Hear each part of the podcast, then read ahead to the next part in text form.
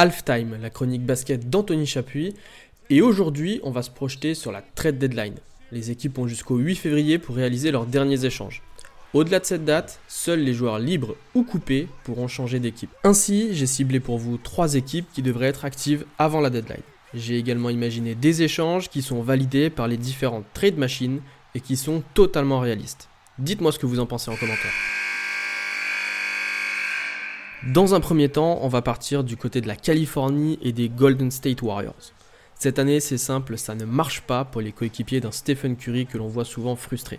Je pense que la franchise va être très active lors de cette trade deadline. On a vu énormément de rumeurs de trade qui casseraient le trio Steph, Clay, Draymond Green, ou encore certaines qui cherchaient à ramener une nouvelle star dans l'équipe. Eh bien, je vais vous présenter mes trois trades qui pourraient changer toute l'équipe sans toucher à ce trio, ni même faire venir une star. Pour le premier, j'irai voir les Clippers et j'essaierai de récupérer un de leurs joueurs qui ne joue jamais, Bones Island. Pour cela, Corey Joseph, un premier et un second tour de draft devraient suffire. En soi, le trade est déséquilibré, mais je pense que les Clippers n'ont pas vraiment la possibilité de demander beaucoup plus pour un joueur qui ne joue pas. Peut-être que Los Angeles pourrait demander Kevin Looney, qui joue de moins en moins, mais de toute façon, Island ramènerait ainsi du scoring au banc des Warriors. Ensuite, j'organiserai un trade à trois équipes, avec les Spurs et les Wizards. Récemment, des rumeurs annonçaient que les San Antonio Spurs pourraient être intéressés pour récupérer Chris Paul, et enfin avoir un vrai meneur sur le parquet. Il finirait sa carrière à donner des caviars pour Wemby. En échange, Doug McDermott et Devontae Graham iraient à Washington. Ainsi, les Warriors récupéreraient Chedi Osman et Tyus Jones.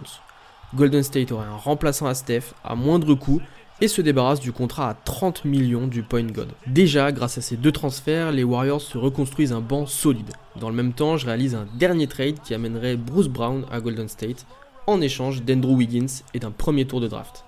Là encore, l'idée c'est d'avoir un excellent joueur, une valeur sûre sur le banc mais surtout lâcher Wiggins qui réalise une saison catastrophique. Peut-être que retourner chez lui au Canada pourrait lui faire du bien. Les Canadiens pourraient attendre la fin de saison et échanger à nouveau son contrat. Enfin, l'immense intérêt de ce dernier trade, c'est d'acter une chose, Jonathan Kuminga est le titulaire à l'aile des Golden State Warriors. À 21 ans, je pense qu'il est temps de lui laisser la liberté et l'introniser à ce poste sans la concurrence d'un Wiggins ou d'une autre star. Il a montré ces dernières semaines qu'il était un joueur sur lequel Steve Kerr peut compter. D'ailleurs, avec Stephen Curry et le rookie Brandon Podziemski, il fait partie des joueurs que le front office ne veut pas lâcher. En revanche, comme Bruce Brown est ultra demandé, possible que Toronto accepte une offre avec de meilleures contreparties, la valeur d'Andrew Wiggins ayant énormément chuté depuis 2022. Avec ces trois transferts que j'ai imaginés, le banc de Golden State aurait une vraie puissance offensive, tout en gardant les jeunes joueurs qui pourraient obtenir plus de temps de jeu. D'un point de vue financier, fini les gros salaires de Chris Paul et Wiggins pour récupérer des salaires plus petits dont certains même terminent cet été. Golden State ne peut pas rester sans rien faire après la première partie de saison et donner un signal positif aux jeunes joueurs est pour moi la meilleure chose à faire pour montrer que la franchise compte sur eux pour l'après-dynastie. Autant bouger, c'est un peu ce qu'avaient fait les Los Angeles Lakers il y a un an pour arriver jusqu'en finale de conférence. Alors c'est pas un titre, mais je crois que les Warriors aimeraient s'inspirer de leurs voisins. Une autre équipe est également concernée, Philadelphie, et on écoute ça tout de suite avec Alexandre un cas intéressant qui va être abordé dans un instant, celui du joueur des Bulls, Demar DeRozan. Son contrat va expirer et si Chicago veut en tirer quelque chose, il ferait mieux de le faire partir avant le 8 février. Et une équipe en particulier pourrait s'offrir les services de l'ailier des Bulls. Une équipe dont on parlait dans notre dernière chronique, les Sixers de Philadelphie. Actuellement en cinquième place de conférence Est, ils doivent se renforcer histoire de ne pas se faire rattraper par des Pacers qui sont tout simplement magiques. Mais alors, qu'est-ce que Philadelphie pourrait donner en échange d'un aussi gros joueur que DeRozan? Eh bien, les Sixers peuvent donner Marcus Morris et Robert Covington. Et en plus, ils ont en réserve deux premiers tours de draft pour 2026 qu'ils pourraient inclure dans l'échange. Les deux joueurs sont en fin de contrat à la fin de la saison et ce sont donc des joueurs idéaux à faire partir pour que Monsieur DeRozan rejoigne Joel Embiid et Tyrese Maxi. Et finalement, les Bulls gagneraient beaucoup dans ce trade.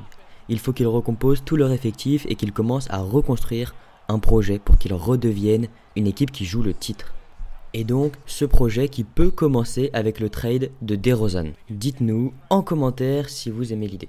On reste avec les deux mêmes équipes et je vous propose une autre version avec Alex Caruso. Dans le marasme de Chicago, je crois que c'est celui qui a le plus de chances de se retrouver dans une équipe capable de viser le titre. Zach Lavine, je pense, ne bougera pas tant son contrat est dur à échanger. Alex Caruso, j'aimerais beaucoup le voir débarquer dans une équipe capable de jouer le titre, et pourquoi pas Philadelphie. Robert Covington et un premier tour de draft pourraient convaincre Chicago, le plus important étant le pic de draft pour le futur de la franchise. D'ailleurs, s'il faut en inclure un deuxième pour faire craquer Chicago de laisser partir Caruso, pourquoi pas? Je vais pas forcément m'attarder longtemps sur les Bulls, mais il me semble que tout doit exploser là-bas pour une reconstruction. J'ai du mal à voir loin avec leur équipe. DeRozan sera libre cet été, Vucevic et Lavin sont dans toutes les rumeurs de trade, et Lonzo Ball ne sait pas s'il rejouera au basket un jour à cause des blessures. Quand on se souvient de leur saison 2021, c'est dur, mais tant pis, je pense qu'il faut tourner la page. Pour Philly, Caruso, ce serait un ajustement ultra important. Avoir dans son secteur extérieur un joueur capable de marquer une dizaine de points par match, mais aussi de défendre le plomb chaque soir une version nettement améliorée de Patrick Beverley, surtout offensivement. Et c'est exactement ce qu'il faut en playoff pour aller loin. Souvenez-vous de l'apport incroyable du chouchou des fans des Lakers durant ces années avec la franchise. Alors, vous êtes plutôt Caruso ou DeRozan pour Philadelphie? D'ailleurs, j'en profite pour expliquer mon choix de ne pas le transférer à LA.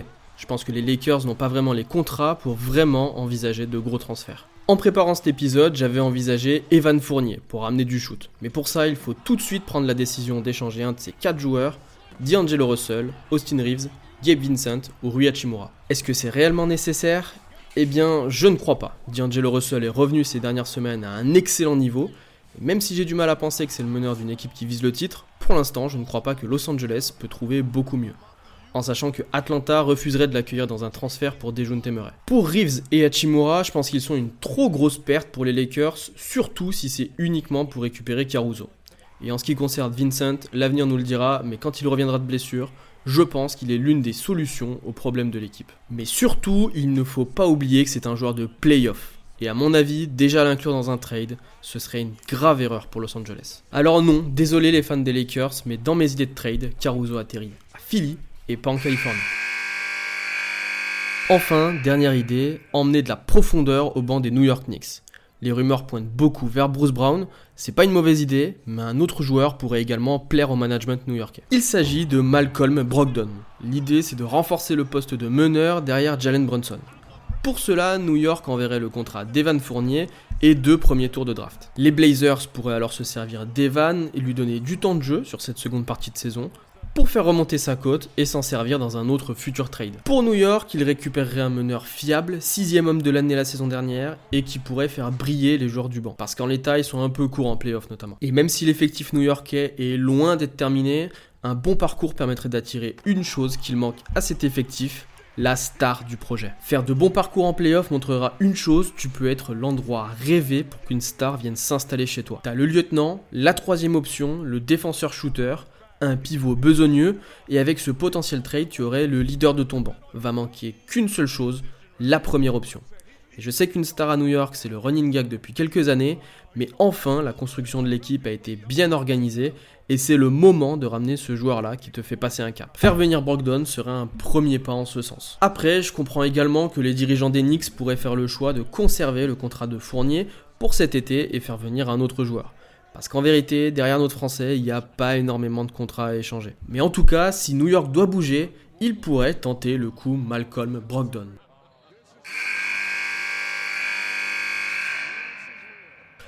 Voilà, c'est tout pour aujourd'hui. N'hésitez pas à liker, commenter et partager. Et on se retrouve la semaine prochaine pour un nouvel épisode.